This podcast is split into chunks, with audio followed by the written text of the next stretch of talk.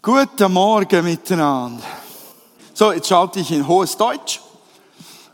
Ja, und jetzt äh, habe ich mir gesagt, für heute Morgen, so zwischen, zwischen den, den Ereignissen, äh, kurz vor Neujahr, da äh, wende ich mich doch nochmal in diese Richtung und möchte euch einfach ermutigen heute Morgen. Wird keine allzu lange Predigt, ähm, aber ich habe mir gesagt, unterwegs ins neue Jahr oder unterwegs zum Ziel ähm, steht auf dem Infozettel.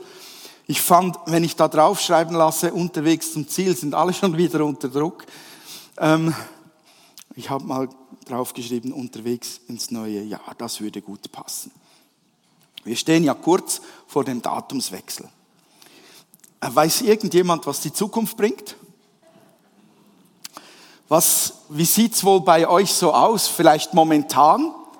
Oder vielleicht für die Zukunft, keine Ahnung, was ihr da so für Aussichten habt, vielleicht eher trüb und regnerisch, keine Ahnung, vielleicht steckt ihr gerade in einer solchen Situation oder ihr erwartet eher Höhenflüge, gute Aussichten und habt schon eine gute Aussicht.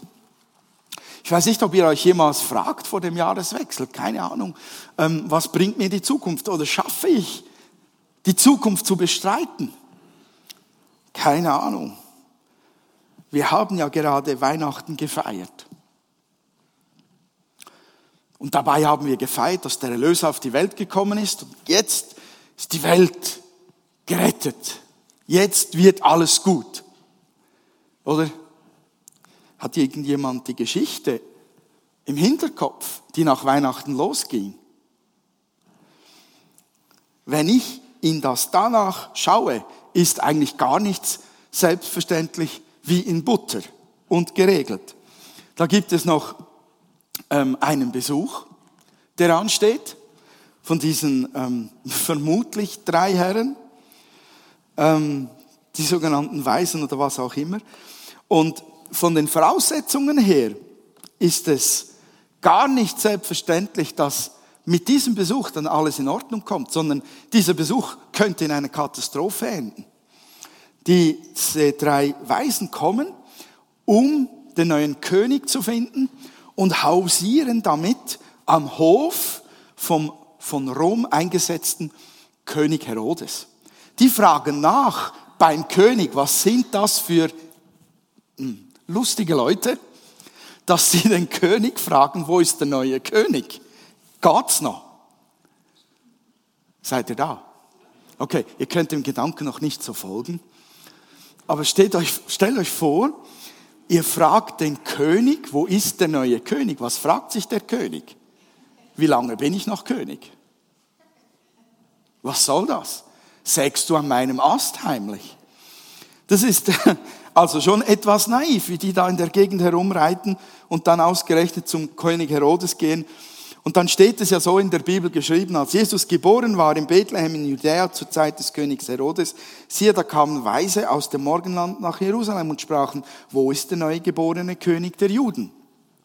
Wir haben seinen Stern gesehen im Morgenland und sind gekommen, ihn anzubeten. Jetzt muss ich da umschalten. Als das der König Herodes hörte, erschrak er und mit ihm ganz Jerusalem.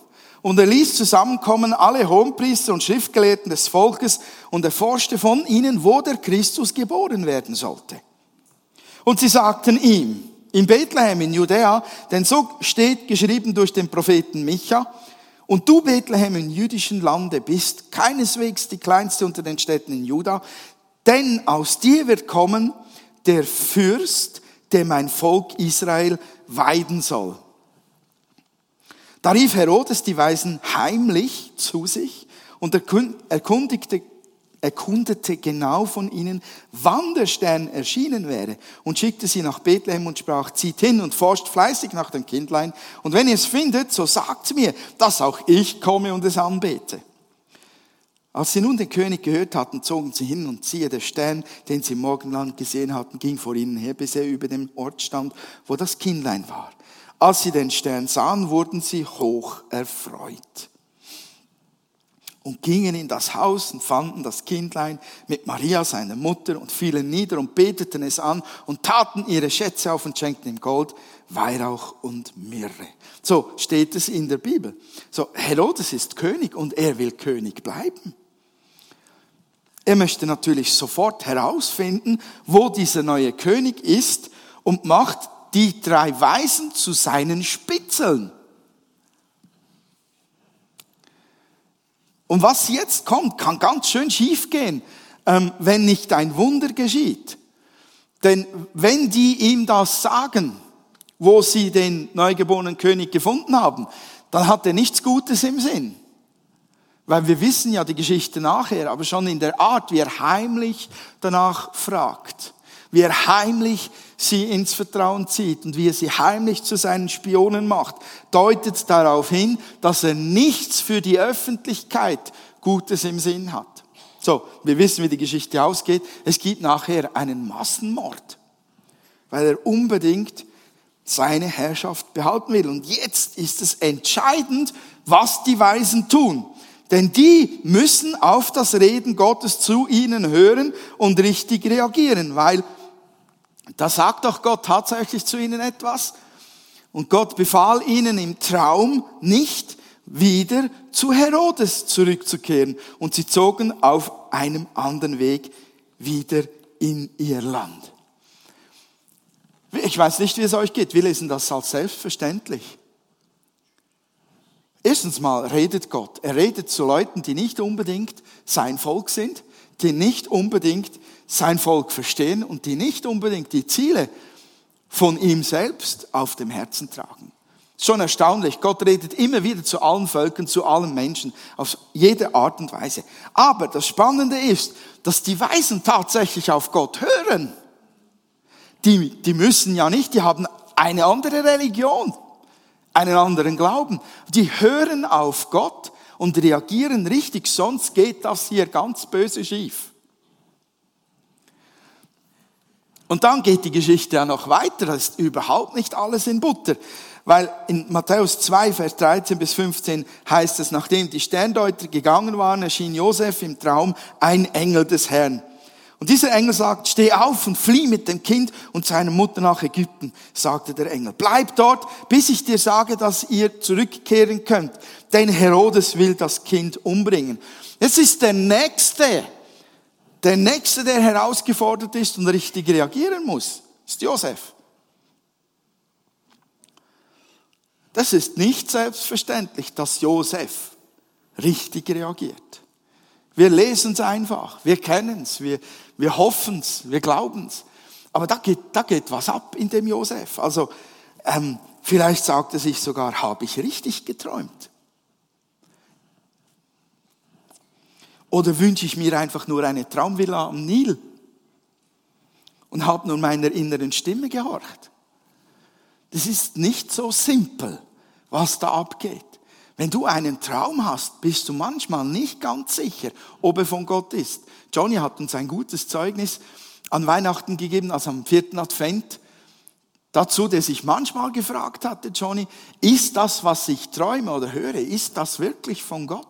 Diese Fragen stellen wir uns, auch wenn der Traum irgendwie doch recht komisch scheint und außergewöhnlich. Und jetzt muss Josef richtig reagieren und es heißt tatsächlich in der Bibel, ähm, nachdem die Sterndeuter gegangen waren,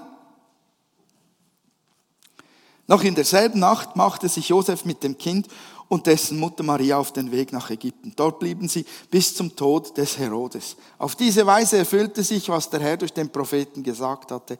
Ich habe meinen Sohn aus Ägypten herausgerufen oder gerufen. Und das geht so weiter. Die Story ist dermaßen gespickt mit Hindernissen, mit Gefahren und mit Momenten, wo, wo Herausforderungen da sind, die niemand haben möchte, wenn er gerade ein Kind frisch geboren hat. Die wollen nach Hause und ihr Kind betten in, in seinem Bettchen und, und Familie sein. Der Josef hat kein Einkommen in dieser Phase.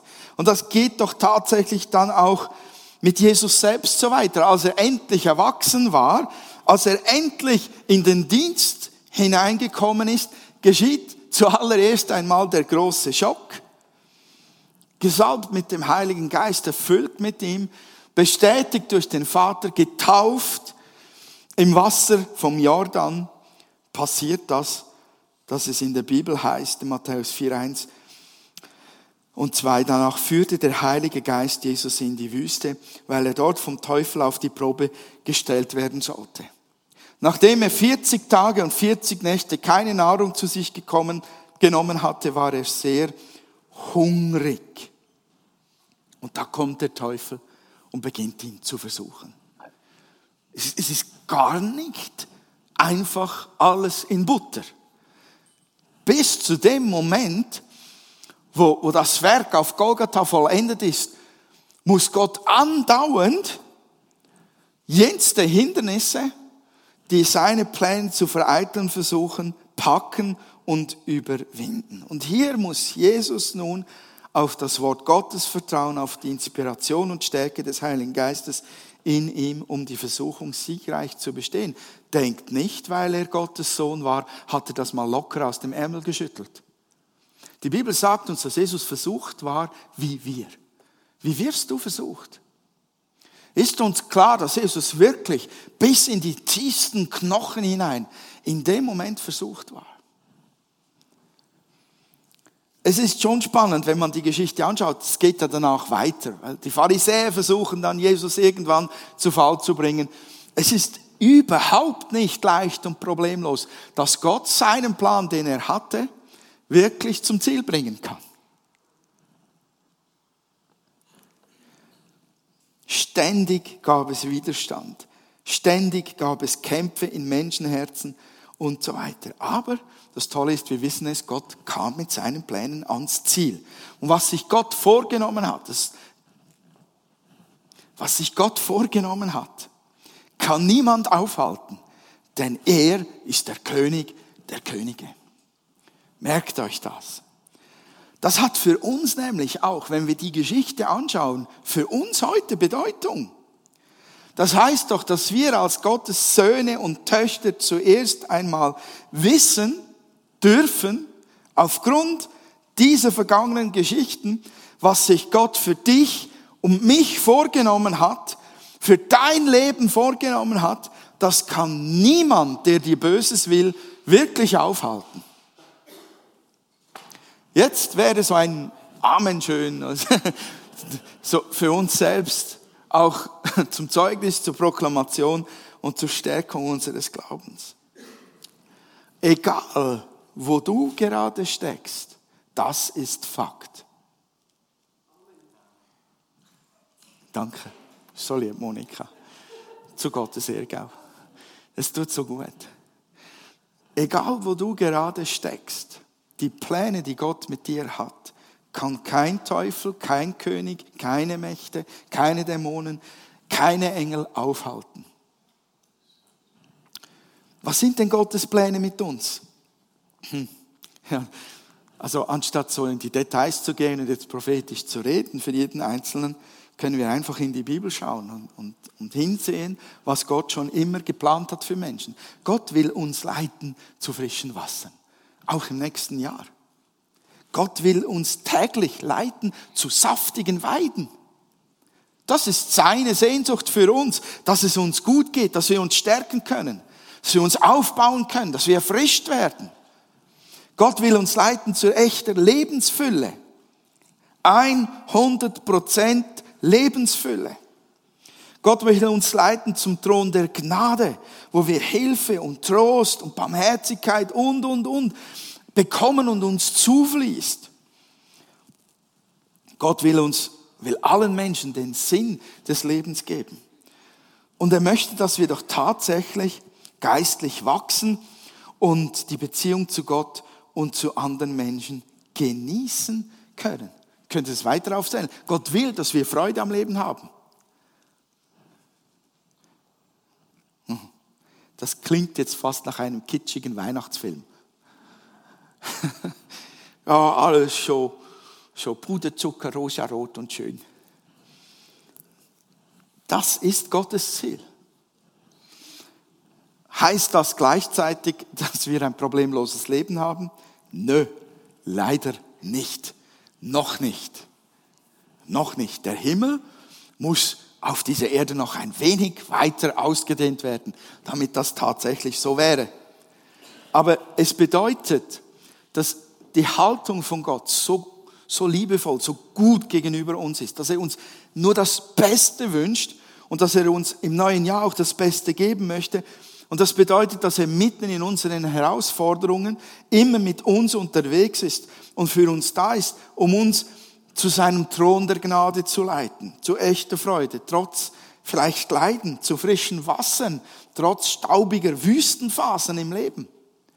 Ich könnte dazu noch Römer 8, 38 und 39 zitieren, wo, wo darin steht, dass wir immer im Segen sind, wenn wir mit dem Herrn unterwegs sind. Egal, was gegen uns steht. Also Gottes Pläne mit uns sind gut. Wohin er dich leiten will, es ist gut. Egal in welchem Jahr. Gottes Gedanken über uns sind gut, egal wie die Umstände sind.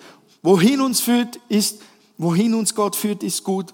Was Gott in uns tun will, ist gut. Und was Gott durch uns tun will, ist gut. Gott steht zu uns und Gott steht hinter uns. Nicht nur hinter einem Josef, sondern hinter dir und mir heute 2014. Das heute sind, sind genauso wichtige Pläne für ihn wie das damals, als es darum ging, seinen Sohn zu bewahren vor der Ermordung. Vielleicht fragen sich einige, schaffe ich es ähm, im nächsten Jahr, die, die Herausforderung zu bestehen oder schaffe ich es, meine jetzigen Herausforderungen zu bestehen? Komme ich, komme ich voran?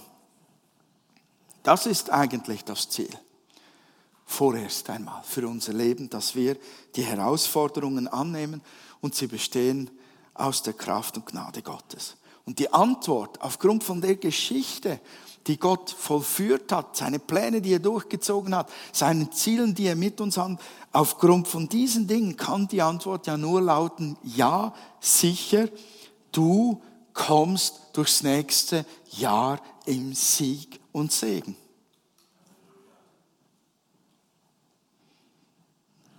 Die Bibel ermutigt uns eindeutig, Vertrauen in das, was Gott geschaffen hat, zu haben.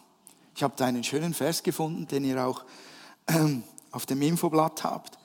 Die Bibel sagt, denn wir sind Gottes Schöpfung. Er hat uns in Christus Jesus neu geschaffen, damit wir zu guten Taten fähig sind, wie er es für unser Leben schon immer vorgesehen hat.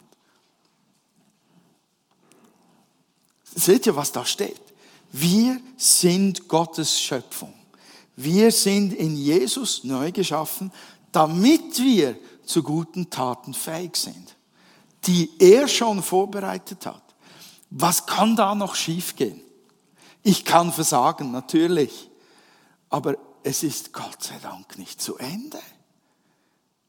Bei jedem Versagen kann ich aufstehen, kann sagen, danke Herr, dass du bei mir bist, mir vergibst, mich stärkst und ich weitergehen darf. Ich ziehe aus deinem, von deinem Thron, ich ziehe aus deiner Präsenz, von deinem Geist, ziehe ich neuen Mut, segne mich erneut und ich packe es neu und ich wage es neu und ich versuche es neu. Wir sind niemals geschlagen. Und jedes Hindernis, das wir vielleicht dreimal versuchen zu überwinden, wird letztlich fallen, weil wir zu guten Taten fähig sind, weil wir neue Schöpfungen sind. Paulus sagt in Philipper 1,6, ähm, indem ich eben dessen in guter Zuversicht bin, dass jeder, welcher ein gutes Werk, dass der, welcher ein gutes Werk in euch angefangen hat, es vollführen wird bis auf den Tag Christi. Tönt ein wenig kompliziert, heißt aber einfach, Gott hat's angefangen in dir und er bringt's auch zu Ende. Halleluja. Und zwar ein gutes Werk. Ich weiß nicht, wie du siehst. Ich habe manchmal das Gefühl, wir sehen uns nicht unbedingt als gutes Werk. Das ist eine Majestätsbeleidigung, Leute. Wisst ihr, was vor 500 Jahren auf Majestätsbeleidigung stand? Gott sei Dank. Wir sind ein gutes Werk. Und das Werk, das Gott angefangen hat, bringt er zu Ende. Auch 2015 mit dir und mit mir. Im 2. Petrus 1, Vers 3 hau ich gleich noch mal den Nagel drauf. Da steht, alles, könnt ihr mal sagen, alles, alles, was wir brauchen, um ein Leben zu führen, wie es Gott gefällt, hat uns Christus geschenkt. Denn durch ihn haben wir Gott kennengelernt, der uns durch seine Macht und Gotteskraft zu einem neuen Leben berufen hat. Schon, schon gewaltig, oder? Und das ist nicht nur, nehmt das nicht nur geistlich. Natürlich steht da, ein Leben zu führen, wie es Gott gefällt. Aber das, das ist mitten im Alltag gedacht. Mitten im Alltag in seiner Gegenwart zu stehen und Menschen zu lieben, Feinde zu lieben, Menschen zu dienen, denen niemand dient und so weiter. Ehrlich zu sein, echt zu sein, aufrecht zu sein, treu zu sein, seine Arbeit zu tun, seine Familie zu lieben, seine Kinder zu versorgen und, und all diese Dinge sind auch damit gemeint. Und dazu hat Gott euch alles in Christus geschenkt, um das tun zu können, auch 2015, auch in den schwierigsten Umständen. Und zwei Dinge sind hier wirklich wichtig festzuhalten. Wer eine neue Schöpfung ist, ist fähig und Gottes Wege und Werke sind unzerstörbar. Diese beiden Dinge geben uns dermaßen Boden für das, was im nächsten Jahr kommt. Ist enorm. Und dann sagt noch Gott, wie wenn es nicht schon genug wäre, sorgt euch um nichts, sondern in allem durch Gebet und Flehen mit Danksagung lasst eure Anliegen vor Gott kund werden. Also, ähm, bevor du dir allzu viel Sorgen machst, sag es gleich Gott. Das beschäftigt mich. Und ich danke dir, dass du mir hilfst, das zu überwinden und durchzustehen. Und das heißt das. So packen wir eigentlich die Dinge an. Wisst ihr, wir grübeln nicht, bis wir nicht mehr weiter wissen, sondern wir fangen gleich damit an, wenn das Grübeln sich erheben will, sagen wir, Herr, ich habe da echt ein Problem. Aber ich danke dir, dass ich es mit deiner Gnade überwinden und durchstehen werde. Ich habe manchmal das Gefühl, dass wir in dem Sorgen noch eine Kontrolle haben wollen über die Dinge dass wir sagen, solange ich mich sorge darum, solange habe ich das Gefühl, ich habe das Zeugs im Griff. Wenn ich mich nicht mehr sorge, wer hat es dann im Griff? Ja, der Beste der Besten. Die Bibel sagt noch was dazu. Wirf deine Last auf den Herrn und er wird dich stützen. Psalm 55, 22, wer sich's aufschreiben will. Oder Psalm 37, 5 sagt, Überlass dem Herrn die Führung deines Lebens und vertraue auf ihn. Er, und jetzt kommt's, wird es richtig machen.